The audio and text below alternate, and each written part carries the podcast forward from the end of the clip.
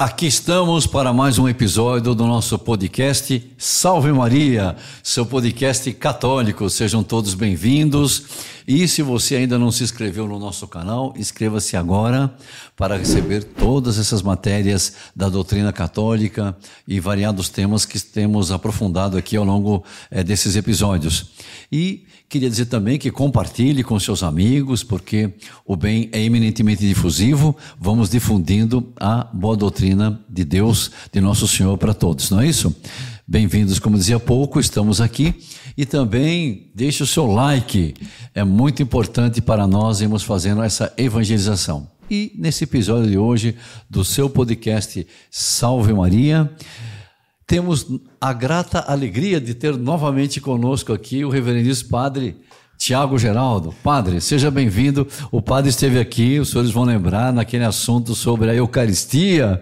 Conversamos, mas é, nós o trouxemos de novo porque os assuntos é, é, que o Padre Tiago tem para nos trazer são muito variados. E o de hoje é um assunto muito especial, que já vou dizer qual é o, o, o tema agora. Mas antes, deixa eu dar as boas-vindas para o Padre. Padre, seja bem-vindo. Muito obrigado, Padre sou... Ricardo. Sabe que sou fã do Padre Ricardo. Uma vez nós estivemos aqui e já nos deixou saudades. Então tínhamos que voltar o quanto antes, padre. Ah, Agrade sim, agradeço padre. o convite. Nós, porque nós convidamos, né, irmão? Ah, porque é, é, é, um ditado no Brasil que diz: se gostou, volta. Mas eu poderia dizer, mas se gostou, convida de novo, não é isso? De nós, novo. nós conversamos. e o tema que o padre, o padre vai tratar conosco, né? Os que nos acompanham no nosso podcast, o padre tem, ele é especialista também e costuma dar cursos sobre a cultura bíblica. E hoje o nosso tema vai ser sobre as Sagradas Escrituras, sobre a Bíblia. Está bem, padre? Nós estamos aqui para conversar com o senhor e aprofundarmos juntos, né? A palavra escrita do bom Deus para todos nós, né? Todos juntos, todos, todos juntos. sim. Então vamos Inclu aqui. Inclusive no, no canal Arautos mesmo tem um curso antigo, Padre Deus, sobre a Bíblia Sagrada, né? Tá até hoje lá disponível, quem quiser depois acessar aí, tá na playlist aí embaixo. Que, aliás, é riquíssimo. Riquíssimo, sim. Ele vai dar umas pílulas aqui para nós. Vamos aprofundar, né? Porque a palavra de Deus, né? que é, é, ela é sempre haverá aprofundamentos. Não? É, é viva e eficaz. Viva e eficaz, e se é viva, a vida vai tendo é, novas, novos coloridos e podemos ver novos aspectos também, né? Uhum. Padre, eu acho que nossos, é, quem nos acompanha gostaria muito de come, começar. É, hoje em dia as pessoas quando conversam, né, às vezes elas muitas vezes uma palavra sem ter a inteira noção de o que, que é a palavra, né? o que ela significa. Mas é muito importante ter as coisas claras. Né? Vamos começar aqui, irmão. Não sei se me parece melhor. É, o nós para aqueles que nos acompanham, a palavra Bíblia mesmo, o termo Bíblia. O que significa Bíblia? É, qual é a raiz da palavra Bíblia também, raiz, né? tal. Então, Bíblia, na verdade, vários livros das Sagradas Escrituras, como nós chamamos a Bíblia também, que são vários livros, num só livro maior, eles têm nomes ora hebraicos, ora gregos, e com base nisso as pessoas ficam é, receosas de ler, às vezes, só pelo nome. Por, por exemplo, Deuteronômio. Assusta, espanta. Nome forte, né? É, segunda lei. Segunda lei. Gênesis. Gênesis significa a geração. a geração. Então são palavras que têm origem em outra, em outra língua, nesse caso, as duas que foram citadas são gregas e a Bíblia também. Tá? Biblia vem do grego. Biblia. Os livros. Em Biblon, o livro, é. mas tá Biblia. É, uma expressão grega que significa os livros, porque a Bíblia, na verdade, é um composto de vários livros. Que tá ótimo. E depois o, o, Mas são os livros por excelência, né, padre? Exatamente. Por é chamado, então, as Sagradas Escrituras, né? Então, é. vários livros que compõem a Bíblia, o livro por excelência, podemos dizer assim. Né? E olha, seria muito bom também, né? O senhor falou do Gênesis, né? A origem como é que a Bíblia atual se compôs, padre? Exato. Quem, eu quem acho que, que, a pessoa Diga, não, diga, diga, por favor. Não, isso, quem foi que chancelou, né? Digamos, a Bíblia vai ser assim, vai seguir assim, com esse livro assim, assim, naquela sequência. É interessante Dizem saber. a composição, a escrita do livro ou a escolha dos livros? É. Peguei agora. É. Ah, é verdade, essa vai boa. O que, que o senhor sugere, irmão? Não, talvez a escolha, né? A escolha dos livros, de como quem escolheu estes livros que ficam é, aí e exato. não outros. Eu acho que é melhor os dois. Não, claro, começando por esse, né? Não, todos, começando por esse. é. Claro, os Então, dois. começando por esse, já imaginemos que os livros já estão escritos Na Bíblia. na Bíblia, mas nós temos que separar é, a escolha cabe a um termo que se usa na- na- no estudo exegético, no, no estudo das Sagradas Escrituras, que é o cânon bíblico. Então, a escolha dos livros, porque são esses e não são outros. Cânon, palavra grega que significa também regra ou régua, vara de medir. Então, uma regra. Então, tem aquela medida e não tem outra. Depois, nas Sagradas Escrituras, se tornou regra de fé. São esses que são de fé e não são outros. O primeiro cânon bíblico, na verdade, ainda antes de existir a Igreja Católica, foi feito pelos judeus. Judeus, não era bem judeus ainda, eram os, os hebreus, era antes, né? antes de ter propriamente como nós conhecemos hoje os judeus, os israelitas. Então eles é, escolheram de acordo com temas e não propriamente assim é, certas sessões como nós temos hoje em dia, que são históricos, sapienciais, proféticos, apocalípticos. Não, eles escolheram por temas. Torá, que para eles significa lei, a tradução de Torá, lei, instrução. Então são os cinco primeiros livros da Bíblia, que vai ser Gênesis, etc., Números, Levítico, Deuteronômio, etc. E depois O eles Pentateuco. o Pentateuco, isso, os cinco primeiros livros. Depois eles têm eh, os profetas, Nebim, em hebraico. Nebim, os profetas. Então eles fizeram um primeiro conjunto, o Pentateuco, o segundo, Torá, Nebim, que são os profetas, e um terceiro que são os sapienciais, que são os eh, Ketubim, que são os escritos. Até eles têm uma expressão para dizer a Bíblia hebraica que é Tanakh. Torá, Nebim, Ketubim. Tanakh. Então eles fizeram este cânon bíblico para eles. Só que eles só fizeram isso depois de Cristo. Porque o cristianismo já estava avançando. E eles não tinham um cânon bíblico formado ainda, por inteiro. E só depois que começou a expansão do cristianismo, eles tinham que afirmar a sua própria fé também. E aí eles fizeram um cânon em Jâmnia, lá pelo ano 100. E foi só depois que os evangelhos já começaram a ser escritos que eles firmaram o cânon bíblico deles. E no cristianismo, já desde o início, no primeiro século, não dava para ter a Bíblia completa, porque os livros não estavam completos ainda. Estavam sendo escritos. Temos Apocalipse, temos o Evangelho de São João. Então, só na metade do século II começou a se mencionar os evangelhos e foi andando até o momento em que o primeiro Papa, que é Inocêncio I, isso no ano 405, é ele o primeiro Papa que vai mencionar esta lista. Então, esta lista foi escolhida pela Igreja. Por que pela Igreja? Não há nenhum livro dentro da Bíblia que nomeia quais são os livros que devam ser, fazer parte do cânon bíblico. Claro. Não tem. Não tem. Não tem. Não tem. Então tem que ser extra-bíblico.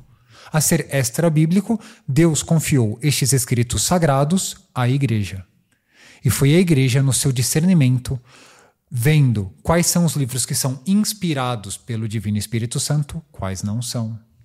Vendo quais têm a sua origem também apostólica, no caso do Novo Testamento, e quais têm a ortodoxia da fé também, que não, não contradiz, ela é vista como um todo, não pode se contradizer, tem um, a, a fé é vista como um todo. Então, com base nisso, o primeiro Papa foi Inocêncio I, lá pelo ano 405. Mas a história corre. Depois vai ter a questão dos protestantes. Sim, lá no século XVI. Isso. De lá- até lá, outros papas vão dizendo alguma coisa, vai tendo santos, papas, mas só lá no Concílio de Trento é que vai ser firmado. E aí sim, aí é, não, não pode negar, são esses e não são outros. São esses 73 livros que nós temos atualmente na Bíblia. Na Bíblia, sim. Em resumo, é isso. É. Agora, agora, uma coisa impressionante, padre, é o seguinte: é, qual que é a autenticidade desses, desses livros? Nós sabemos. né? A igreja de Siena, a própria igreja é dirigida pelo Espírito Santo.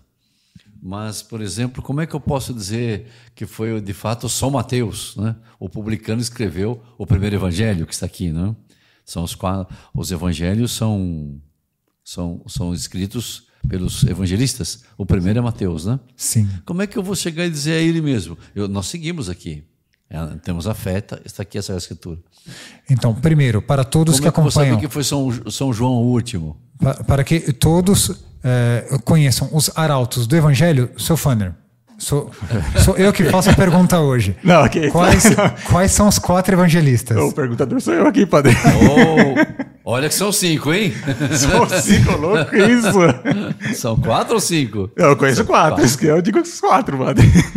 Qual que é o quinto, padre? Não, al- alguns autores dizem, não, de fato são quatro, mas alguns chamam de quinto evangelista, o profeta Isaías, porque ele de tal maneira, ele previu a vida de Nosso Senhor com tantos detalhes que ele é chamado, num sentido lato, o quinto evangelista. Então, mas realmente são quatro que está no cano aqui. É, mas os quatro, no- no caso, são São Lucas, São João, né? São Marcos e São Mateus, né? Eu acertei? Isso, não. Nota 10, nota 10 ao nosso biblista. Então, a autenticidade da Bíblia. Sabemos que nesse cânon bíblico hebraico faltam sete livros. Sete livros, ou pelo menos trechos de alguns livros, No cano hebraico. no cânon hebraico. Isso, interessante. porque eles aceitavam só os livros que eram escritos na, na Palestina e em hebraico. E excluíram outros, como o livro da sabedoria, ou o livro de Tobias, que teria sido escrito na Síria, e etc. Então, o livro de Esther. Então, todos esses eles foram recusando. Quando chegou a época de Lutero, em que teve a revolta contra a igreja, a Revolução Protestante, ele se separou da igreja, foi excomungado, e ele adotou o cânon bíblico judaico. Então ele, em pleno século XVI, 16. retirou sete livros do Antigo Testamento. Era só a escritura, mas ele retirou sete das, das escrituras. E também tinha retirado sete do Novo Testamento, que depois acabaram voltando. Ele chegou a traduzir esses sete do Antigo Testamento, deixou em apêndice, que só no século XIX é que os protestantes vão tirar por completo até do apêndice esses sete livros. sim. São chamados, termo técnico, deuterocanônicos, porque foram mais discutidos. Tem sete no Antigo e sete no Novo. Já a Bíblia ortodoxa, ela varia muito. Ela também adotou o Antigo Testamento judaico, mas na- no- acabou incluindo outros livros. Por exemplo, a Igreja Ortodoxa Copta, na Etiópia, ela tem 81 livros da Bíblia. Tirou alguns e acrescentou outros tantos. Então, a nossa Bíblia é única. A Bíblia católica é única do jeito que nós conhecemos vem desde quando nosso Senhor Jesus Cristo fez a sua pregação e a igreja foi tendo esse discernimento e foi discernindo a autenticidade dessa Bíblia. Porque quem é o autor dela? Deus. Em primeiro lugar, é o Divino Espírito Santo. Em segundo lugar, são os homens escolhidos pelo Divino Espírito Santo em épocas diferentes, mas Deus é eterno, ele está presente em todas as épocas. Ele foi escolhendo para que eles escrevessem essa história. Primeiro, um povo, ele tem a história, depois escreve a sua história. Ninguém escreve a sua autobiografia aos cinco anos de idade. Escreve quando já teve Claro, uma vida. Assim também a Bíblia. Então, primeiro teve que viver para depois começar a escrever. E Deus escolheu as pessoas que deveriam escrever. Então, o primeiro autor é sempre o Divino Espírito Santo. Deus, né? Portanto. Deus. Deus. E em segundo lugar, mas também autor da Bíblia real, são os homens, porque Deus escolheu aquele homem para escrever as Sagradas Escrituras. E ele os dotou de um carisma. Esses são os escritores sagrados chamados. São os escritores sagrados.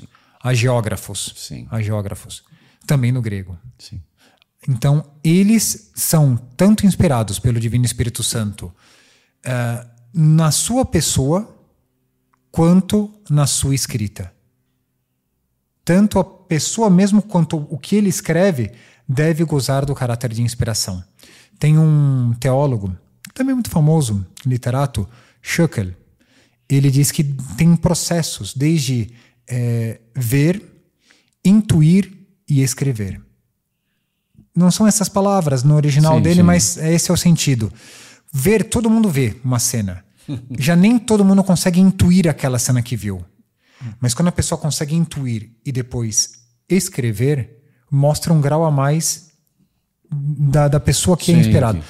Diz ele, e parece alguma coisa interessante, que a inspiração entra na parte do intuir Ah, do intuir. do intuir. Entendi. A forma como intui é ali que Deus começa a mexer. Porque ver, muitos viram, mas escrito sagrado é só de quem intuiu aquilo que Deus queria transmitir. Sim. E foi transmitido tudo e só aquilo que Deus queria que constasse por escrito. Hum. Quem discerniu isso? A Santa Igreja Católica e toda, mas toda a igreja, não só os papas, não só os teólogos, Sim. Mas eram as pessoas que utilizavam a liturgia. São Paulo, nós sabemos que ele escreveu mais cartas do que aquelas que estão na Bíblia. Só que as outras cartas de São Paulo, ele mesmo diz em algumas cartas, ah, a minha primeira carta, mas. Sim, sim. Ele mesmo, São Paulo, tem pelo menos duas cartas de São Paulo que, que ele menciona e que não estão aqui. Curioso que os estudiosos e os escritos dos primeiros tempos não citam essas cartas. Nós não temos a notícia dessas cartas versículos, podia ter citado vários trechos. Sim. Se tem é muito vago. O que nós temos são as canônicas. Por isso mostra como a igreja, na sua sabedoria também litúrgica de uso, era aquilo que era usado pelos fiéis Sim. no culto. Claro. Já da, na, na, Eucaristia, já nos primeiros tempos. Então, é o discernimento da igreja, dos pastores, sejam dos apóstolos ou de seus sucessores, os bispos, seja também o discernimento dos fiéis que usavam isso nas suas liturgias. Então, é esse conjunto da igreja que, ao longo dos tempos, foi discernindo quais são os, os livros e quais não são. Houve discussões? Houve. Muitas. Houve. Muitas. Nos primeiros séculos, Sim. até o século IV, houve muitas discussões. Sim. Tanto que tem o termo proto-canônicos, aqueles que todo mundo aceitou desde o início, e deuterocanônicos, hum. que é os que vieram depois. Então, são sete livros discutidos do Antigo Testamento Isso. e sete do Novo Testamento. No entanto, não é porque se diz, é, ah, foram depois que tem menos inspiração. Apenas demorou para que nós, homens, discerníssemos a escrita de Deus. Demorou a nossa parte, Deus não. Foi a nossa intuição. A nossa intuição. É, Muito interessante. Em, em, duas palavras é isso. isso. Né? Agora, padre, sempre, né? Uma coisa, não, irmão? Acho que seria interessante nós, e o que nos acompanha também, conhecer. Hoje nós chegamos, por exemplo, e citamos, né? É, João 15, 5. Sem mim nada podeis fazer. Né? Ou então a pessoa lá é, costuma decorar, né? Mateus 7,7. Pedi e recebereis, né? Essa é do Procurar achareis. Né? Essa é famosa. então, é, desde essa escrita toda, esses discernimentos já foram compilados os capítulos, os versículos, sempre foi assim como estamos aqui agora com todos esses é, hum. 73 livros. Sim, está aqui a Bíblia. 46 do Antigo Onde? Testamento e 27 do Novo. Então sempre foi assim e eu, eu, cito, é, agora eu vou fazer uma citação, né? É, e, e, cito, então, Romanos 12, 12, né? também é muito bonito, Romanos 12, 12. Hum. Sede alegres na esperança, paciente nas tribulações, perseverante na oração. Olha, interessante. Então, sempre teve a poder facilitar, né? Alegres na esperança, paciente nas, tri nas tribulações e perseverante na oração. Romanos 12, 12. Então, logo nisso, você tinha acesso a isso para é, usar no, no, estudo e também na própria vida da igreja litúrgica.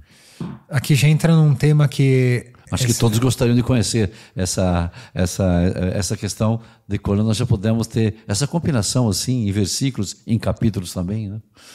Muitas das coisas que, que estamos dizendo, padre, entram no campo mais científico. Como mais estão, científico, é, sim, sim. Ó, claro que a Bíblia é uma regra de fé. Ela, o conteúdo dela, nós temos que aceitá-la como está aqui, como a igreja interpreta. Então, tudo isso é uma regra de fé. Agora, é, a data que foi escrito um livro ou deixou de ser escrito, quem escreveu exatamente, tudo isso entra na parte humana. Parte né? humana, sim. É, entra. Nós estamos estudando, que pode ser afirmado, desmentido pela ciência. Depois até podemos dizer uma palavra sobre a, a, a redação da Bíblia, alguma das teorias. Sim. Existem teorias, hipóteses. Agora aqui já é um pouco mais preciso, porque já ela não, ela não foi escrita com capítulos e versículos. Ah, não foi ah, escrita. Não. Isso, não isso é importante. E, e, inclusive, nós temos é, as Sagradas Escrituras no início, elas eram escritas com maiúsculas, tudo junto, não tinha nem separação de palavras. Nossa. Portanto, quem, quem conseguia ler a escritura era um intelectual. Porque não, não tinha. Não tinha pontuação também, não, assim, vírgula. Não tinha pontuação, não tinha nada. Sobretudo se se trata da escrita hebraica, né, a Bíblia hebraica, como se diz que é a Bíblia dos judeus ela vai em todos os caracteres todos juntos. Só depois, para facilitar, que começaram a separar as palavras, ainda sem vogais. E aí vem os sinais massoréticos, que são as vogais, que são aqueles pontinhos que quem conhece a, escrita hebraica vai descobrir ali as vogais para facilitar. E aí vem a discussão se é Yahvé, Jeová, Javé ou Jeová, tem todo esse por causa dos sinais das vogais, porque Sim. só tinham as consoantes. Então era tudo junto. Depois houve uma outra versão, padre, que é chamada a versão de Alexandria Alexandria. Alexandria que foi o quê? Lá pela, temos uma carta de um oficial de um... Alexandria que era um centro de estudos muito importante né, na Sim, antiguidade. no norte muito, da África. Onde está Santo Atanásio, né? E os, o próprio Orígenes também. Os grandes, assim, né? Alexandria. Chegou a ser um dos centros que disputavam, inclusive, com Atenas em algum com momento. Atenas, sim, exatamente. Fundada por Alexandre Magno, lá pelo século IV antes de Cristo, mas depois se tornou uma biblioteca sim. pomposa e queriam para esta biblioteca uma versão das Sagradas Escrituras. E aí o, o, o rei do Egito daquela época Ptolomeu II Filadelfo. que nome é esse? Ptolomeu II Filadelfo, lá pelo ano 250 a.C., ele queria uma cópia da Bíblia hebraica, não tinha o Novo Testamento ainda. E ainda um outro livro do Novo Testamento não estava ali, não estava escrito. Ele pediu uma cópia. E o guarda dele, que era Aristeia, ele disse: Olha, eu posso pedir, mas eu aconselharia que é, libertasse alguns escravos. Liberte alguns escravos para se mostrar uh, benévolo aos judeus. Libertou alguns e aí foi até a Judéia. E, claro, com esse favor, eles começaram a, a enviar seis sábios de cada tribo. De cada tribo. De cada tribo, formando, se são 12 tribos de Israel, os 12 filhos de Jacó, temos 72 sábios. Os 72. que aí vai dar a Septuaginta, que o senhor conhece, que é a versão grega da Bíblia hebraica. Então eles foram submetidos, diz a lenda, a 72 perguntas e depois traduziram separadamente a Bíblia em 72 dias. Quando compararam, era praticamente igual a, a, a, versão de cada um dos Sim. 72 sábios. E aí saiu a versão da Septuaginta, que é, na verdade, a versão mais citada pelos do Novo Testamento. Das 350 citações da, do Antigo Testamento dentro do Novo, 300 pelo menos é da Septuaginta, não é da Bíblia hebraica. Nossa. O próprio Nosso Senhor citou a Septuaginta, Sim. que é, foi a que a igreja escolheu para fazer parte do canão bíblico. Tudo isto posto é um quadro histórico. Sim. É um quadro histórico. Existe, essa carta é uma carta de Aristeia. Essa, essa história existe Sim. um pouco floreada depois Sim. com o tempo. Foi passando o tempo, eles, os judeus, utilizavam para uh, o seu culto na sinagoga não o, o livro inteiro, que era um rolo, mas eles tinham módulos, eles tinham blocos de leituras. Como se fosse hoje em dia nós temos na missa. Tem a leitura, o salmo, salmo o evangelho, evangelho, um trecho. E quem tivesse na, na sinagoga ao longo de um ano ouviria toda a Torá, o Pentateuco. Aí ele uhum. teria a noção de toda a Torá. Sim. Agora, como é que terminava o culto? Com um trechinho dos profetas. Por isso que um dia, diz as Sagradas Escrituras no Evangelho, diz é, que nosso Senhor Jesus Cristo se levanta e lê um trecho do profeta Isaías. Era o final do culto. Era antes da pregação era o profeta. E aí nosso Senhor vai dizer: hoje se cumpre esta essa profecia. profecia. A igreja tomou essa ideia e começou a separar módulos para os evangelhos. Isso já no Novo Testamento. 118 módulos para São Mateus, 18 para São João. Foram, separou os evangelhos em módulos para facilitar a leitura Sim. na liturgia. Só na Idade Média século XIII, lá por 1220, 1221, um religioso que depois vai se tornar é, arcebispo de Canterbury, na, na, na Inglaterra, Inglaterra, ele, Stephen Langton, ele vai separar por capítulos. Então ele tomou essa ideia de separação, que começou entre os judeus sim, mesmo, sim. vai usar para liturgia, para, para facilitar a leitura, para não ter que ler o livro inteiro para descobrir é. a citação. Ele vai fazer isso em plena Idade Média. E deu certo. Todo mundo adotou, inclusive os judeus. Adotaram esta. Os capítulos. Os capítulos. Sim. Passou um tempo. São Panino, que era um dominicano, um judeu convertido, mas um italiano, é, da região de Lucca, na Itália. Ele separou, ele teve a ideia de separar o capítulo por subcapítulos, que eram, na verdade, os versículos. Isso bem depois. Ah, isso no século XVI, Padre Ricardo. Ah, 16, 16, século XVI. 1541, mais ou menos aí. As datas me os fogem, mas capítulos sim, tinham sido no século XIII. Treze. 13. Três séculos depois ainda. três séculos depois dos capítulos. Por isso que os primeiros É escritores... que hoje as pessoas citam, como você está dizendo há pouco, né? Não, não, Não, existia realmente assim. facilita muito. né? Imagina você ter que citar. Não tivesse pra E, achar. e Nossa esse, Senhora. de Lucas são pan, Panino. paninho. Paninho, paninho. Agora, ele também não foi a última versão. Teve, de fato, um editor protestante, alguns, ah, alguns anos mais tarde, cerca de uns 10 ou 15 anos mais tarde. Depois dele. Sim. Que era Robert, é, Robert, deve ser é, Stefanus. Se, se traduzem para o, para o latim todos os escritos que vão falar sobre ele. E ele diz o próprio filho dele que ele colocou uma nova, ah, um novo versículo para o Novo Testamento. Aceitou do Antigo Testamento, de São Panino, mas para o Novo Testamento ele trocou. E ele fez isso indo de cavalo, a cavalo, de numa viagem dentro da França. Então, a cavalo, ele foi colocando no- os novos versículos. Tem alguns erros, de fato, os especialistas encontram que tem alguns versículos que estão dividindo até capítulos. Sim, então, sim, tem, exato. existe umas coisas, mas digamos, não muda a essência. A essência não muda. Não, muda, porque só, é só a divisão. O pessoal, numa leitura corrida, ela se dá conta de que tem. Sim. E nas próprias Bíblias eles já colocam umas notas Já põe as notas explicativas. né? explica- explicativas.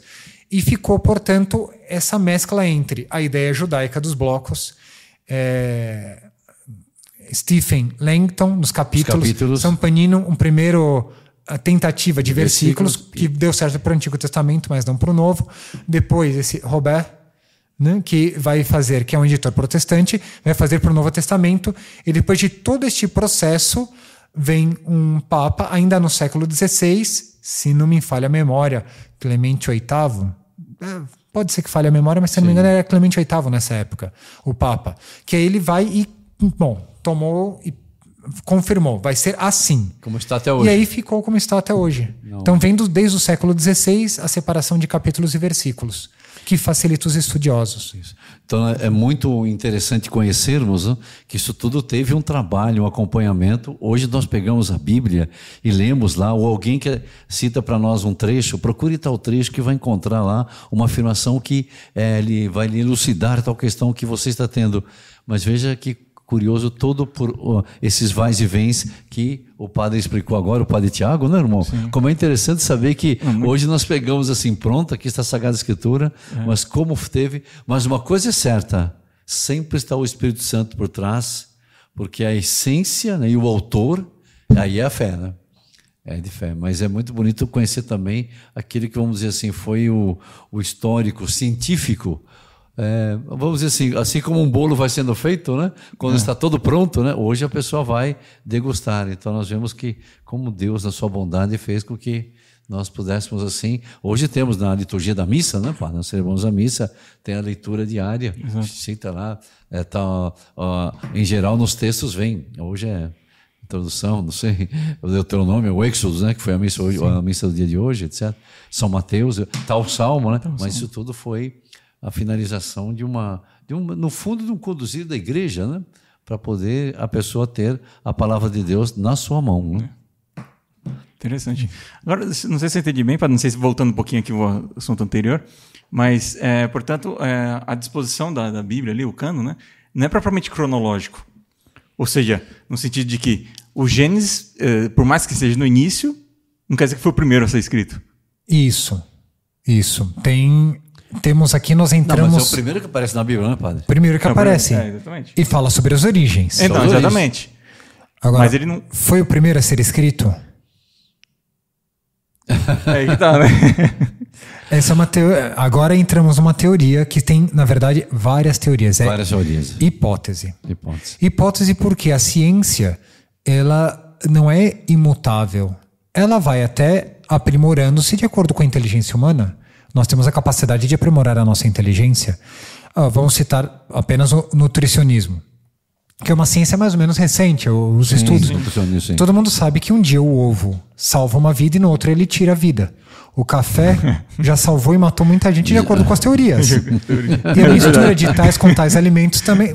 Mas é ciência, ou seja, estamos em busca da verdade. Estamos. E as Sagradas Escrituras, uma coisa é a interpretação da Bíblia, a outra é o que está perguntando o irmão Fanner, que é como ela foi escrita. São teorias. Teorias. Então, o que eu vou dizer aqui não é de fé. Quer dizer, tem que ter fé para acreditar.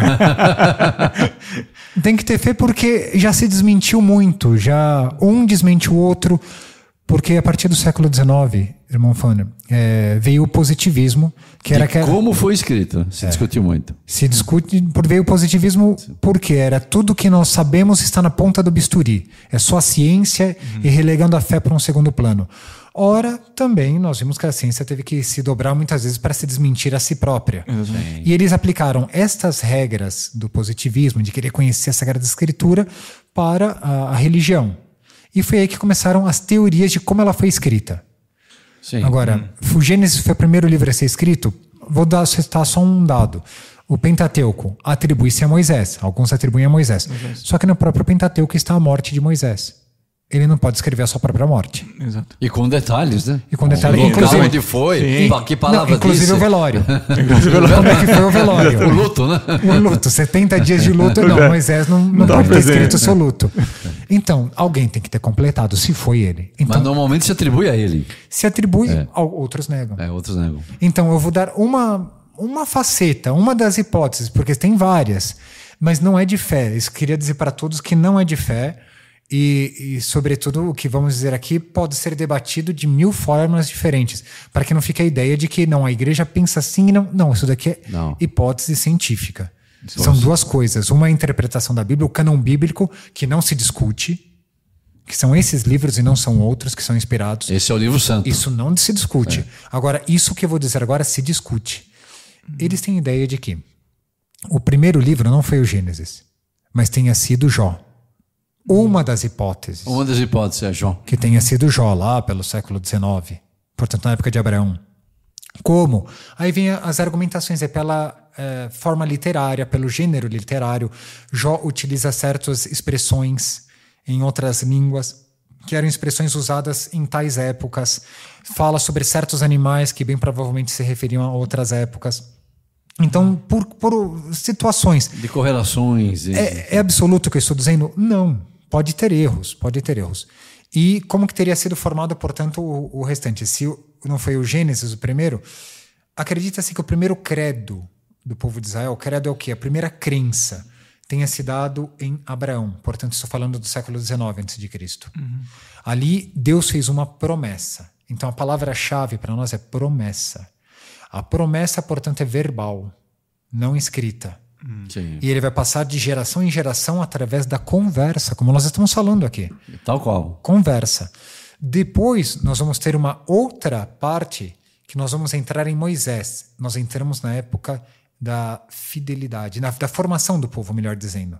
Vamos, Deus ele fez uma promessa e depois Deus vai fazer o povo da promessa. Aí estamos, portanto, na, na época de Moisés. Época de Moisés, 1250, século 13. Olha quantos séculos já pularam. Vivendo só de uma promessa vaga, de uma, uma geração para outra, que vai transmitindo. Não é tão fácil assim. Nós estamos falando de hipóteses, hipóteses. Depois tem uma terceira fase, irmão Fanner, que é a época dos reis. Que aí é a época mesmo da fidelidade do povo. É onde o povo pede reis.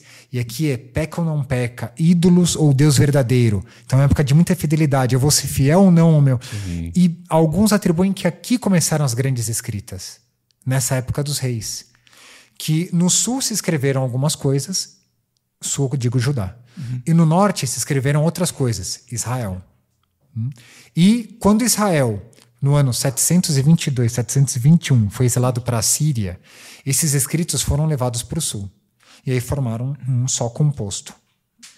mais tarde, mais tarde, o, o sul também Foi, foi, invadido foi invadido. pelos assírios. E eles foram para, os, para a Babilônia. Babilônia, Babilônia. E lá na Babilônia se escrevem mais algumas coisas.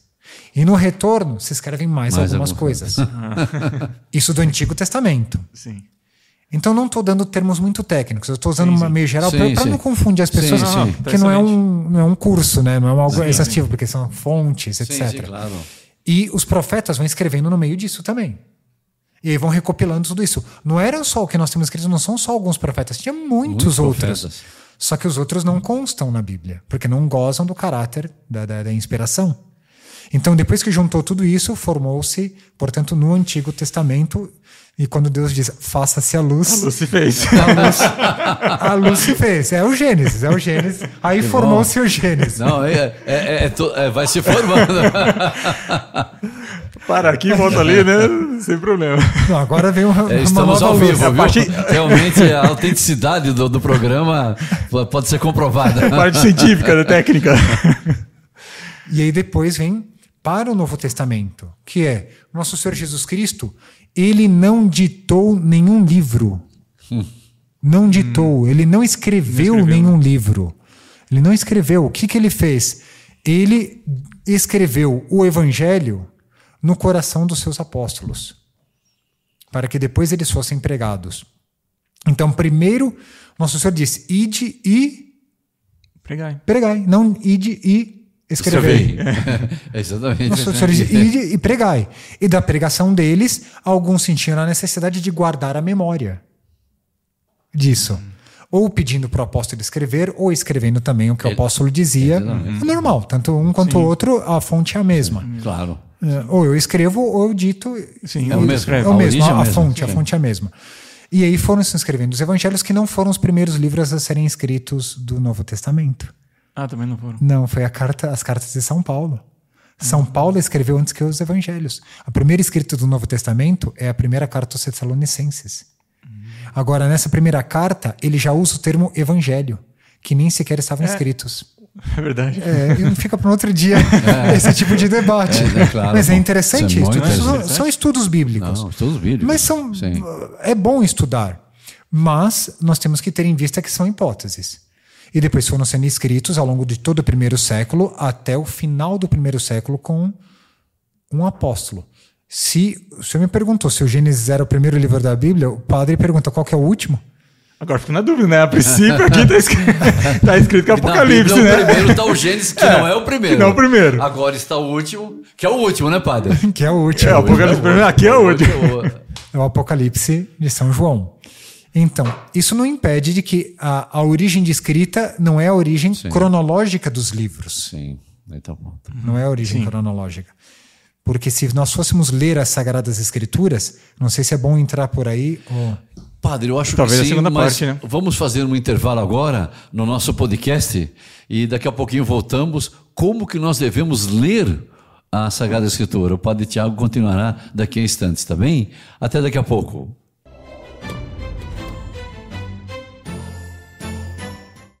Estamos de volta aqui no nosso podcast Salve Maria, seu podcast católico, tendo a alegria de estarmos contemplando várias curiosidades sobre a Bíblia, a Sagrada Escritura, sua origem, como foi compilada, a sua essência, o seu autor e a- a- aprofundando cada vez mais nós como católico para podermos também amar mais.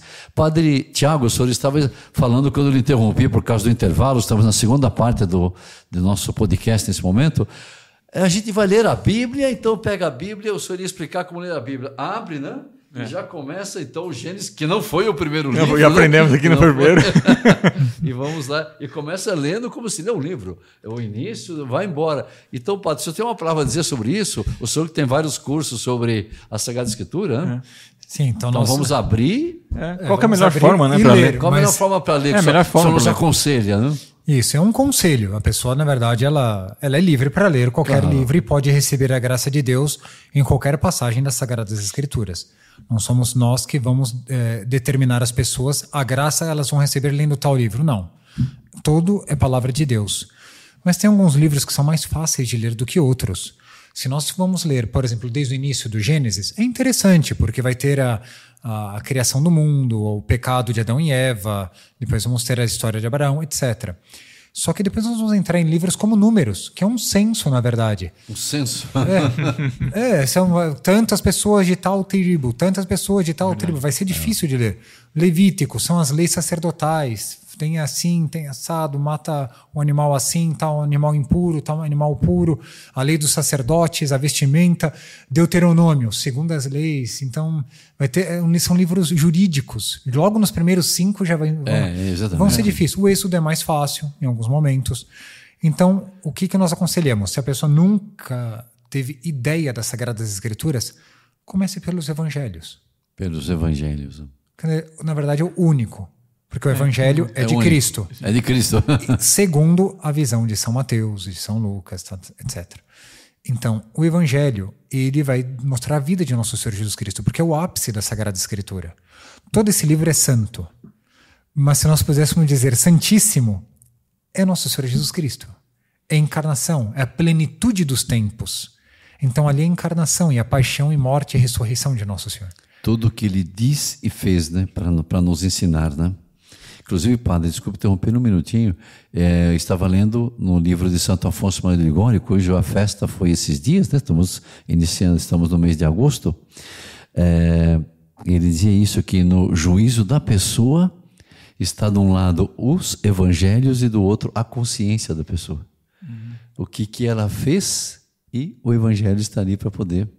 Muito impressionante, bonito, né? Então, bonito. muito- voltamos aqui. Agora, para quem vai querer ler também o Antigo Testamento, Gênesis, é, Êxodo, as partes mais históricas.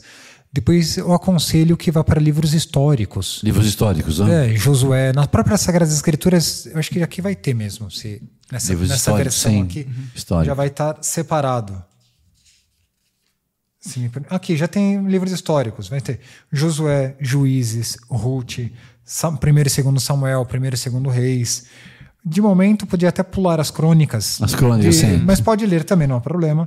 Pois Esdras, Neemias, Tobias, Judite, Esther, Macabeus. Leia essa sequência histórica.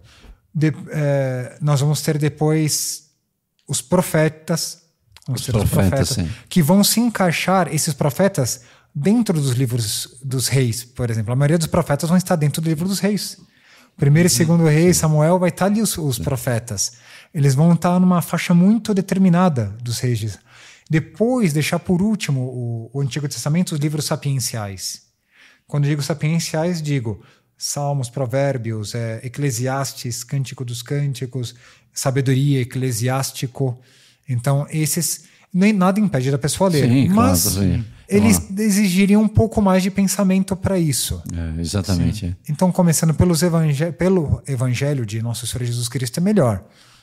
É, um- é uma forma. Depois Uma as cartas Sim. vão a, Atos dos Apóstolos, também que são a- as primeiras eh, atividades da igreja, sobretudo de São Pedro e São Paulo, descritos por São Lucas. E aí depois as cartas católicas, que se chamam as cartas paulinas e depois as cartas católicas. Católica, Sim. Enfim, muito são... São métodos, né? São métodos, é um Claro, roteiro. O padre sugeriu um método. Eu perguntei para ele que ele, ele, ele tem muito, ele mexe muito com as Sagradas Escrituras, mas se você sente uma inspiração, é um advogado de ler, é logo um livro jurídico, não há problema de leis, mas nós temos que obedecer muito isso. É apenas uma orientação, porque, sobretudo, aquilo que a graça está nos tocando. Tem gente que, por exemplo, começa lendo a Bíblia pelo, pelos Atos dos Apóstolos. O outro diz que queria entender melhor da família entre os judeus, leu o livro de Tobias. Exatamente. Então, é, é, você tem que obedecer, mas é, de qualquer forma, podendo colocar antes o que é mais assimilável, vai preparando para aquilo que não é o mais assimilável. né? Exatamente, exatamente. É, e uma coisa é ler, né, padre? Agora, outra coisa é interpretar. Sim. Que, como interpretar, Ah. né? Porque, John, só leu, mas e, e aí? Nós entendo. que temos Como nas fazer? aulas, quantas vezes, interpretação de textos, como interpretar a Sagrada Escritura? Isso foi sempre um, é, um problema, porque as pessoas têm que interpretar. E como é que nós vamos saber se está certa a nossa interpretação ou, ou equivocada? Né? Não é o que muitas vezes se diz, ah, o livre exame. Cada um interpreta da forma que quiser. Não. Porque senão não é, nós temos, corremos o risco de deturpar a palavra de Deus. Tem que ver o sentido, né? Não é, irmão? claro. O os, sentido. os sentidos. A igreja, ela é, sempre foi acompanhando esses sentidos e foi determinando isso sim, isso não, e foi no discernimento, como a própria formação do, do canon bíblico, foi indicando os sentidos, como se deve se ler também as Sagradas Escrituras. Nós temos o sentido tanto literal, o que está escrito, É a letra. a letra. É, Gênesis, Deus criou 20, assim, sete dias. Foram sete dias, 24 horas? Santo Agostinho Hum. diz que não, São Tomás também diz que não. São épocas, histórias, é uma coisa simbólica. E que não foram 24 horas cravadas, mas é um período. Sim. Outros já dizem que é, que é literal, mas aí são discussões. Mas tem um sentido literal, o que é que está escrito, Sim. Um que sentido. sempre tem que ser a base. A base, é onde nós vamos construir a nossa interpretação. Está escrito isso. É Não está escrito escrito. outra coisa. Exatamente. Exato. Porque o próprio Santo Agostinho, ele, ele vai dizer uma coisa muito interessante. Santo Agostinho até tem uma frase dele aqui que ele vai dizer isso. Não lemos no Evangelho que o Senhor tenha dito: Envio-vos o Paráclito que vos ensinará o curso do Sol e da Lua. Não. Não, Verdade, não é. né? Ele não veio, nosso Senhor Jesus Cristo, Deus, o Espírito Santo, poderia ter dado um tratado de ciências naturais. Poderia, porque é o mesmo Criador, é, criou toda a natureza, criou o ser humano e inspirou as Sagradas Escrituras. É o mesmo. Só que ele não queria dar isso. Ele, ele queria mostrar a verdade. A verdade bíblica. E esta verdade não é uma verdade científica tudo que está na Sagrada Escritura é verdade. Alguns correram o risco de tentar fazer uma ponte exata entre ciência e de acordo com o sentido literal. Concordismo. Não. Outros dizem, não, a única coisa que é verdade na Bíblia é fé e moral. Também não. É reduzir a ação de Deus, porque o mesmo Deus é o criador da natureza e da, e da moral. Da ordem natural e da ordem sobrenatural, inclusive Sobrenatural. também. Então, existe esse sentido é, literal, que é onde nós encontramos também a verdade bíblica, que é o que é a verdade bíblica? É o caminho que leva à salvação. Deus colocou consignado através de autores humanos, inspirando-os, tudo aquilo que é necessário para nós alcançarmos a salvação. Tudo Sim. Deus revelou. Esta é a verdade bíblica. Agora, como é que foi feito isso? Como é que, a partir desse sentido literal, nós vamos alcançar a salvação? Tirando um sentido espiritual. Este nós podemos separar em três fases. O, o espiritual. Ricardo. Podem ter outras interpretações? Pode ter. Pode. Mas, digamos, essa é a clássica. A clássica, sim. Sim, a in- interpretação clássica. Sentido literal, sentido espiritual. Dentro do espiritual, Tá nós vamos ter é, a alegoria, é uma imagem que vai nos indicar a nossa fé. Né? Algo que representa outra, coisa. coisa. Então, o sentido literal está representando uma outra coisa. E nós devemos crer nessa outra coisa também. É isso. Aí nós, nós tiramos mais um sentido espiritual, a moral. Além de eu acreditar, eu tenho que praticar. Tal qual. Dizer eu conheço toda a Sagrada Escritura, mas de São João, quem conhece a Sagrada Escritura, mas não pratica os seus mandamentos, quem diz que conhece a Deus e não pratica é um mentiroso. Continua. Então, o sentido moral. A minha moral tem que ser de acordo com a Sagrada Escritura. Então, o sentido moral. Eu tenho que trazer a palavra de Deus para a minha vida, aqui e agora. Do sentido literal. E do sentido literal, eu tenho ainda um outro termo que chama-se anagógico. Aná significa para cima. Ago é conduzir, conduzir para cima. Anagógico. Então, é algo que tem aqui na terra do sentido literal e vai ter no céu. São os três sentidos espirituais que tem dentro da Sagrada Escritura. Interessante. Tem gente que tira uma dessas partes aí do, do espiritual, né? Da possibilidade moral de colocar na prática. Tem gente que basta conhecimento, basta conhecer, basta entender que tá salvo, né? Mas você vê que é interessante que Eu acho que seria interessante, padre, é, talvez dar um exemplo, né, irmão? É. Senhor consegue dar um exemplo assim dentro do tempo do, do- do nosso podcast? Sim, sim. Que pegue, o- pegue o, o- o literal e os três espirituais. Acho que seria interessante. Um exemplo clássico que os, os padres da igreja eles sempre dão é, acerca desses sentidos é a própria passagem do Mar Vermelho. Moisés, com o povo, vai sair do Egito e vai entrar no deserto para depois percorrer os seus 40 anos até a Terra Prometida. Essa passagem do Mar Vermelho, ela é o sentido literal. Moisés passou pelo Mar Vermelho, as águas se abriram.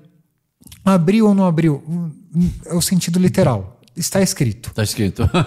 Como é que fez? A terra Abriu. subiu, o mar abriu, vento bateu passou. o vento, como que foi? O vento abre a água, mas não leva a criança embora? Como que é isso? Aí é, eu- vamos tomar o sentido Depois o literal. mar fecha também? Então, o sentido literal é: Moisés passou pelo Mar Vermelho a pé enxuto com o povo.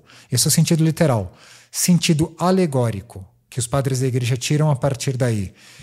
É o cristão, é aquela pessoa que foi batizada, ela sai do Egito, do paganismo e passa pelas Pela água. águas. Então é batizada e começa uma nova vida do outro lado. Esse é o sentido alegórico. Legal. Então eu creio no sacramento. Eu creio, Perfeito. eu creio que isso simboliza um sacramento. Agora o sentido moral. Quando eu saio do Egito e entro no deserto, eu mudo a minha vida. Uma era a vida que eu levava no Egito, comendo as cebolas e todas as outras coisas. As famosas cebolas, pepinos e tudo que Sim. havia no, no Egito. Então agora mudou a minha vida. Eu tenho uma nova vida. A minha moral tem que ser de acordo com a minha fé. Tal qual. Esse é o sentido moral. Sentido anagógico. Assim como eu mudei a minha vida, saí do paganismo e entrei para a Igreja Católica, fui batizado, mudei a minha vida, isso é apenas um indício que um dia eu vou passar por um novo mar vermelho, muito maior que a entrada para o céu. É a terra prometida de todo ca- católico. Perfeito. Então é um sentido que sobe até o céu. É a nossa Jerusalém celeste. Isso se aplica a toda a Bíblia.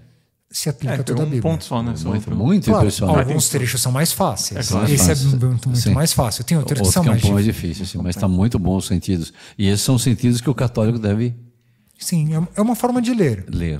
Tem Perfeito. até uma coisa que está no próprio catecismo, Padre Ricardo.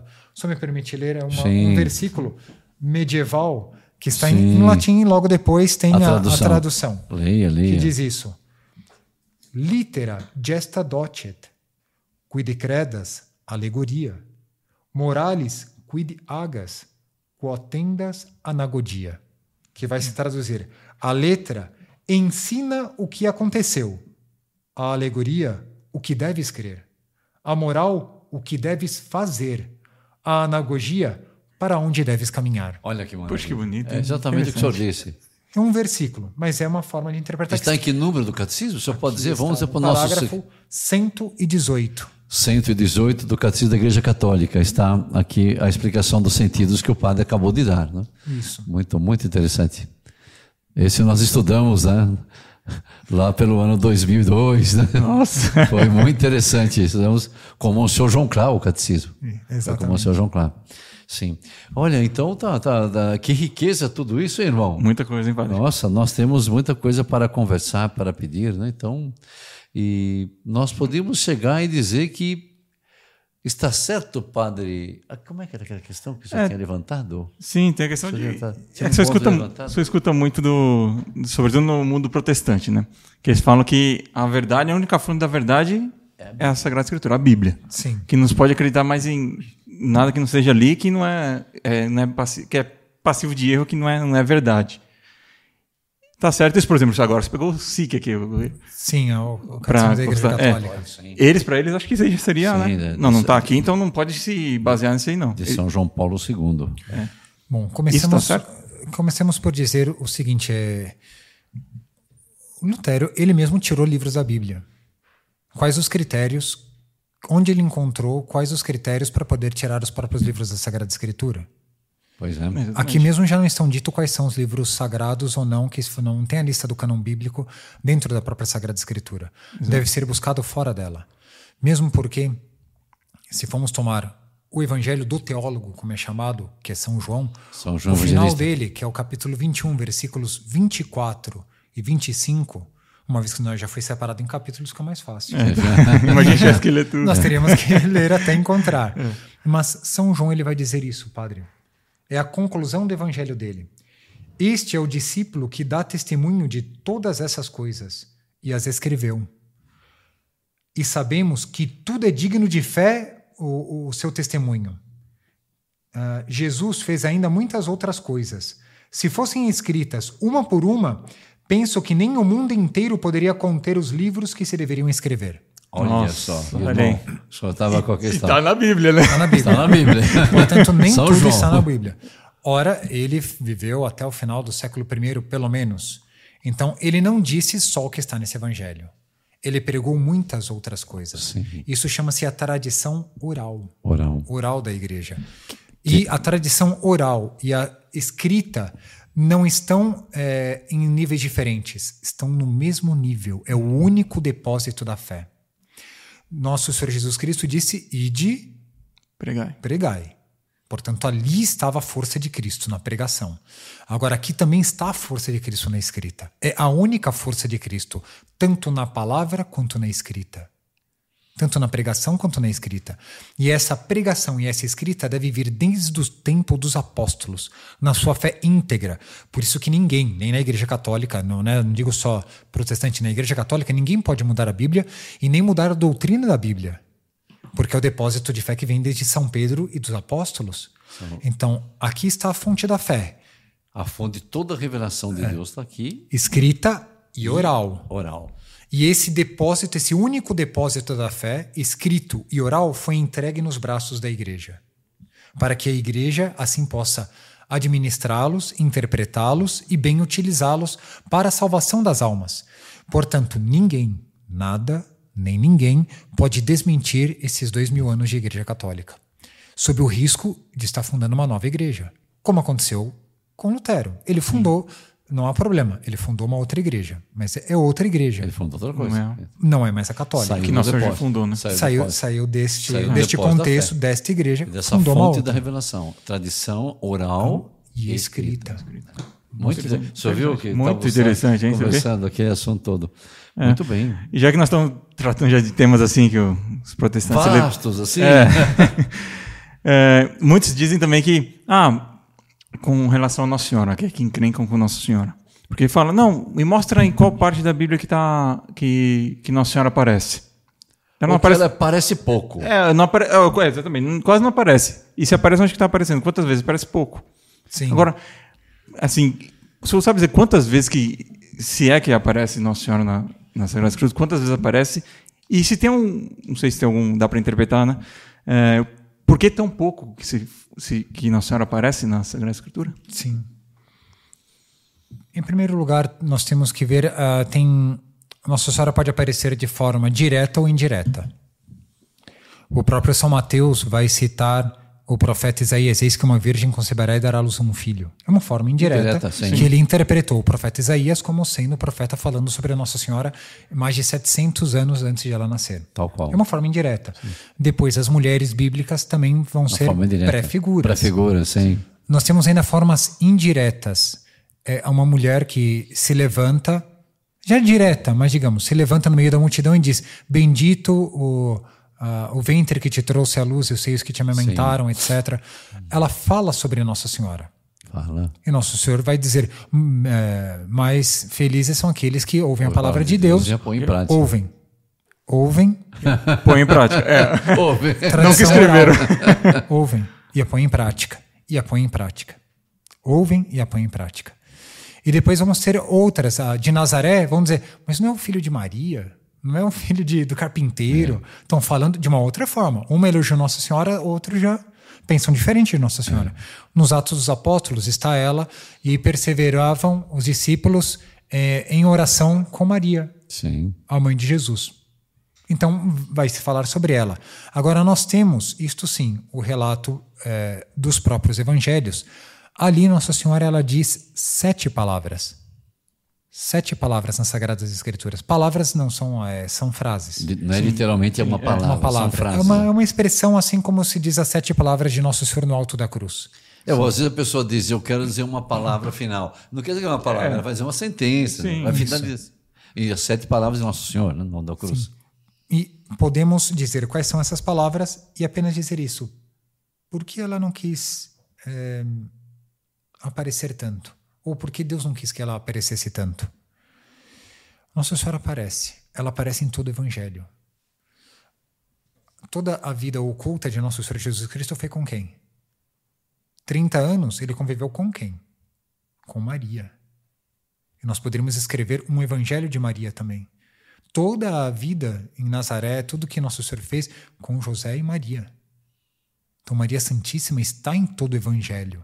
Na verdade, o que nós temos é a maior parte, são dos três anos últimos. E mesmo aí, Nossa Senhora não é encontrada no domingo de Ramos aceitando a glorificação junto com os apóstolos. Toda vez que queriam proclamá-lo rei, ela não estava.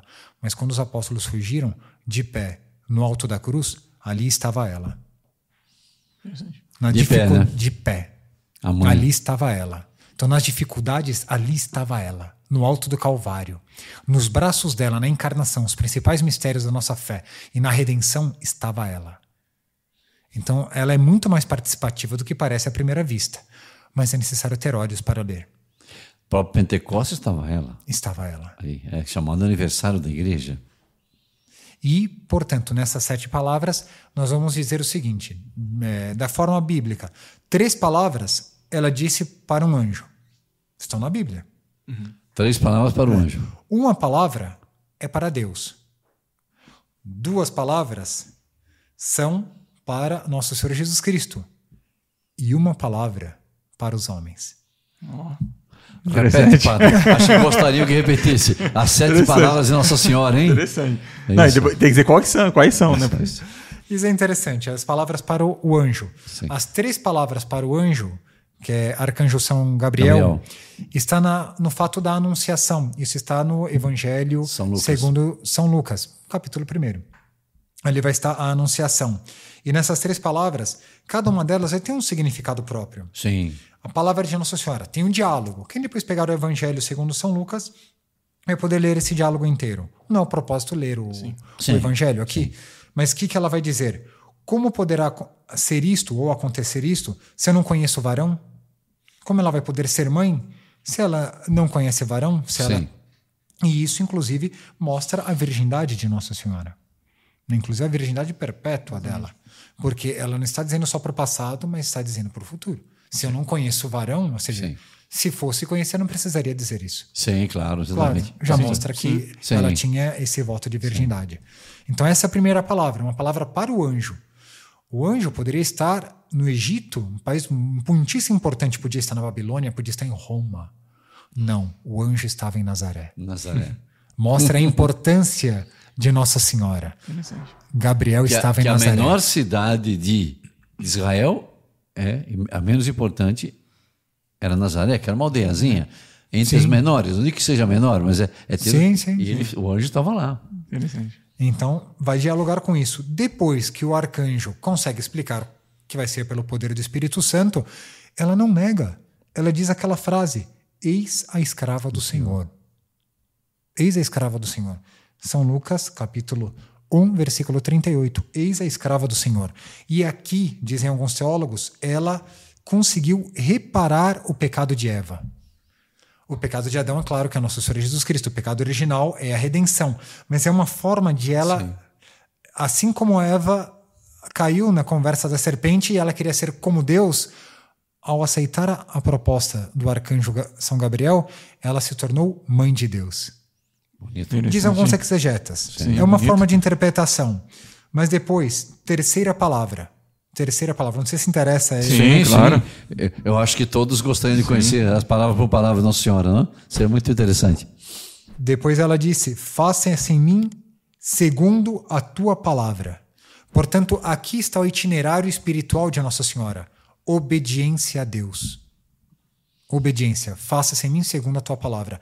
Agora, esse faça-se em, em mim Segundo. é desde o nascimento. Faça-se em mim na hora em que é perseguido o menino Jesus e tem que fugir para o Egito.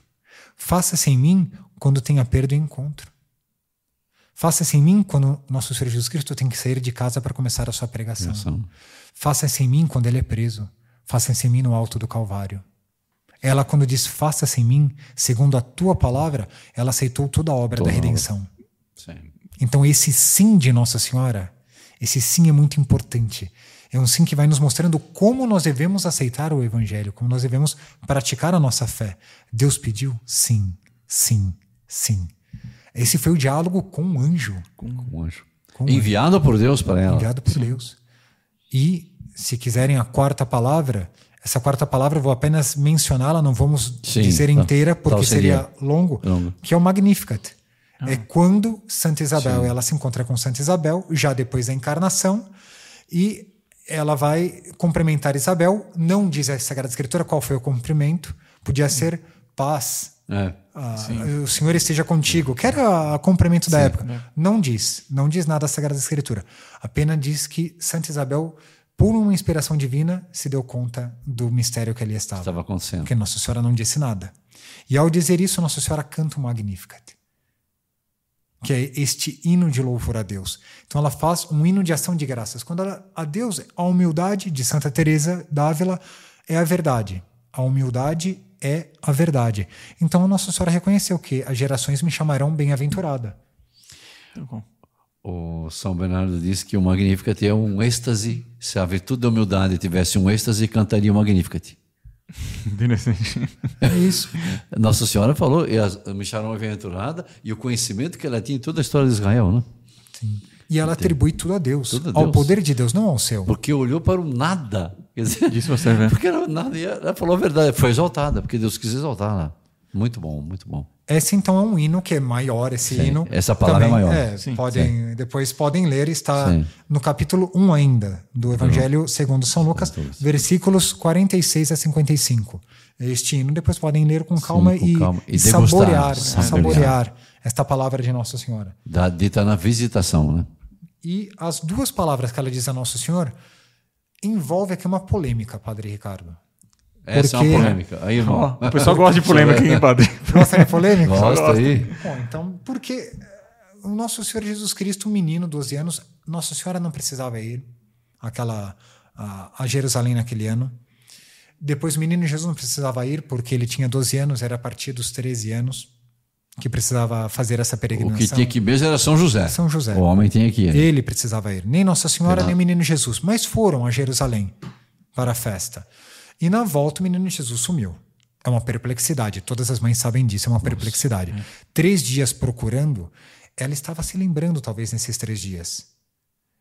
Onde está? Será que já ocorreu a paixão? Será que ou será que foi uma negligência minha? Nossa. Ela é responsável. Claro, pelo Nossa filho. senhora. É filho dela, mas é filho de Deus. Que filho. né? É a missão que ele tem. Então, ela vai dizer assim que encontrar nosso Senhor Jesus Cristo: Filho, por que fizeste isto conosco? Eis que teu pai e eu te procurávamos angustiados. Angustiados. Isso já é no capítulo 2, versículo 48 de São Lucas. Então, isso daí não é uma queixa de Nossa Senhora. Ele é um amor que sente-se dilacerado. É o mesmo que dizer, sem ti eu não posso viver. Claro, exatamente. É bem- Claro, isso, né? E Nosso Senhor vai dizer aquelas palavras perplexitantes, Misteriosas também, né? misteriosas. Não sabias? Por que me procuráveis? Não sabias que eu devo cuidar das coisas de meu pai? Nossa. Meu pai não é São José, porque Nosso Senhor já está se referindo a algo O- na missão Sim. dele. A missão, o pai, o pai Celeste. Claro. Então, aqui, mais uma vez, ela diz: faça-se em mim, segundo a tua palavra. Bonito, hein? Mas depois ele era obediente. E voltou. E dizia, ela guardava tudo isso em seu coração. Então é um convívio muito elevado que nós ainda temos que penetrar com a oração, com nossos pensamentos, nosso coração também e saborear essas palavras, porque se nós em- adentrarmos nesse conhecimento, depois nós vamos ter muito mais profundidade para analisar as sagradas escrituras. Claro. Não é só ler, é meditar. É Meditar. Também. E o primeiro milagre que São João, aqui, esta última palavra não está mais no Evangelho, segundo São Lucas, mas as duas eh, últimas palavras, mas no Evangelho segundo São João, porque já é em Caná, em Caná que fica na Galileia, mais ao norte, né? uma cidadezinha onde já estava Nosso Senhor Jesus Cristo com alguns de seus discípulos, pelo menos uns seis. E ali Nossa Senhora vai dizer: eles não têm vinho. Ela entrou na história humana. Ela já intercedeu. Aqui é a palavra da medianeira. Ela intercedeu. Eles não têm vinho. Ela tomou a iniciativa. Ninguém pediu. E aí, Nosso Senhor vai dizer para ela: Minha hora ainda não chegou. São dessas palavras perplexitantes. Tudo isso daqui estaria resolvido se nós tivéssemos a filmagem. Porque esses diálogos têm um tom de voz. A voz que eu utilizo ao olhar para os senhores, o meu olhar, a minha Sim, voz, claro. significa que nós somos amigos. Sim. Eu não estou aqui num debate discutindo com um inimigo. Claro, tal seria. Com um amigo, um amigo, ainda que use até frases retóricas para provocar. Sim. Nós somos amigos. Claro. Claro. Tal seria. E Nosso Senhor e Nossa Senhora é mãe Então, e filho. imagina. São os maiores amigos que existem. Então, tudo, se nós tivéssemos o vídeo disso tudo, estaria tudo resolvido. É verdade. Então, nessa palavra de Nossa Senhora, ela vai ser a medianeira. Não, e é o primeiro milagre que ele faz na ordem da natureza. É um pedido dela. São João Crisóstomo comenta isso. É, ele disse que minha hora não chegou. Ela vai dizer: Fazei o que ele vos disser. Ou seja, ela tem uma tal certeza nessa linguagem que nós não vemos aqui. E, e São João Crisóstomo diz: em atenção à sua palavra, eu faço um milagre. Ele não disse isso, mas é o que estava, é o que ela viu nele. Ela, ele vai fazer. São João Crisóstomo diz isso. Em atenção à sua palavra, não é hora, mas eu vou fazer. Impressionante. Que ela foi medianeira. Foi medianeira. Interessante. Por isso que esse, essa tonalidade de Nossa Senhora medianeira aparece na penúltima e na última palavra. Porque eles não têm vinho e fazei o que ele vos disser. Muito interessante. Agora, esta última palavra é para os homens. É a única que ela dirige que tem a Sagrada Escritura é, consignada, Consignada. nela, que é para os homens. Fazei o que ele vos disser. Neste capítulo, portanto, do, do Evangelho, segundo São João, nós temos a tríplice mediania de Nossa Senhora. Que a Nossa Senhora, ela conduz as nossas orações para Deus. Ela também toma as graças de Deus e Espírito Santo, medianeira de todas as graças, e traz até nós. E ela nos toma e nos une ao nosso Senhor Jesus Cristo. Quando diz, fazei o que ele vos disser, ela está pondo em contato os homens Sempre. E nosso Senhor Jesus Cristo. Então, ela mesma não quis fazer o milagre. Ela não pediu que ela fizesse o milagre. Fazer o que ele vos disser, vai dar certo. Então, ela une as pessoas a nosso Senhor Jesus Cristo. Então, quem estuda realmente a Nossa Senhora se dá conta que está no coração de nosso Senhor Jesus Cristo. Pois é, e depois uma coisa extraordinária, irmão. É a última palavra que ela diz que está consignada no Evangelho, né? Sim. Quer dizer, ela é essa querer unir o homem a nosso Senhor Jesus Cristo. Pode haver coisa mais extraordinária do que essa? Que bonito. hein? Nossa Senhora, enquanto tem esse papel de união. É muito bonito, nossa. Lindíssimo. Olha, padre, o senhor vai precisar voltar mais vezes aqui no nosso podcast. Como é que está aí com a equipe? Estamos Sim. já? Estamos, estamos olha, meu Deus do céu. Mas olha, estamos só começando. Que pena que deu horário, né? É, Não, mas interessante. Tenho certeza que todos gostaram muito sobre esse assunto da Sagrada Escritura da Bíblia, né? como, como toca a gente, só essa parte Nossa Senhora, né? que coisa impressionante. A última palavra dela, unir Jesus a Maria, fazer o que vos disser. É o papel dela de medianeira de união do- entre o Criador e a criatura, que é o homem. É Exatamente. muito bonito. Então, irmão, senhor- acho que senhor- ficou claro que. Ah, claríssimo. né, várias coisas que. E, claro, para muitos aqui, acredito, né? Que Tem tinham dúvida, ah, né? Sim, acho que para muitos que nos acompanham. Padre, queremos agradecer muito ao senhor. Pena que né, é, o tempo corre, né? Que pena, viu? Puxa vida, senão nós gostaríamos que o senhor entrasse muito mais ainda em todos esses estudos que o senhor fez aí. Nós agra- que agradecemos o convite, Padre Ricardo. Não, e o senhor, olha, eu costumo dizer, se gostou, volta. Mas se gostou, convida de novo também, né? Convida de novo. O senhor acho que vai voltar aqui, padre. Talvez o senhor pegar só sobre os evangelhos, talvez cada evangelho para que existe e os pontos principais. Acho que seria, não seria interessante? Um dia o Atos Apóstolos, talvez o Eclesiástico, que na igreja primitiva era lido em todas, assim como hoje se lê. É, tem os salmos, tem as leituras dos próprios as cartas de São Paulo, o eclesiástico se lia na igreja primitiva, aí o nome, né? Eclesiástico, né? Acho que seria, não seria uma Seria coisa. muito interessante, sim. Poderíamos ir aprofundando, né? Coloque uma meta para eles. Se eles quiserem, que bem. assistam. Que assistam. Então, Deixe se nos comentários, Se né? gostarem, deixe seus comentários, deixe seu like. Se gostou desse podcast, e vamos pedir ao padre que volte aqui. Se quiser sugerir, sugerir algum livro para nós comentarmos também, né? o livro dos Provérbios, por exemplo, os Salmos, eh, o próprio Apocalipse, eh, escrevam, escrevam e peçam, porque se Deus quiser, Nossa Senhora permitindo tempo, né? nós eh, vamos nos unir cada vez mais a Nosso Senhor Jesus Cristo com a palavra eh, escrita e também com a palavra oral, né? Se Nossa Senhora nos ajudar. Padre, muito obrigado. Então, queremos agradecer e o senhor ter disposto o seu tempo para estar conosco no Salve Maria, seu podcast católico. Acho que foi muito bom, né? Muito bom. Muito substancioso hoje. Sim, com certeza. Acho que muito proveitoso também. Vamos ler hoje, pegar um trecho aqui muito fabuloso. né? E agora vamos então é, deixar a nossa bênção, é isso? Sim, por favor. Deixar uma bênção a todos que nos acompanham. Não deixe de compartilhar. Se não se inscreveu ainda em nosso canal, inscreva-se no canal é, do podcast Salve Maria, seu podcast católico, e também deixe seu like, que nós temos que ir difundindo sempre o bem, tá bom? Se Deus quiser, até o próximo podcast. Então, agora, juntamente com o Reverendo Padre Santiago, vamos deixar. Para Tiago, Geraldo. Perdão. É, é, padre... Não, as canonizações é, são só depois da morte, padre. Só sabe que Sim, salta aos olhos, mas. veio o Santiago Maior, cuja festa foi agora recente, julho. Mas sério mesmo, é, Santiago Maior. tá bem. Então, senhor padre, junto conosco, padre, a todos e a cada um, a nossa proteção está no nome do Senhor. Que fez, Fez o céu e a terra. Abençoe-vos o Deus Todo-Poderoso, Pai, Filho e Espírito Santo. Amém. Amém. Salve Maria! Salve Maria. Salve Maria!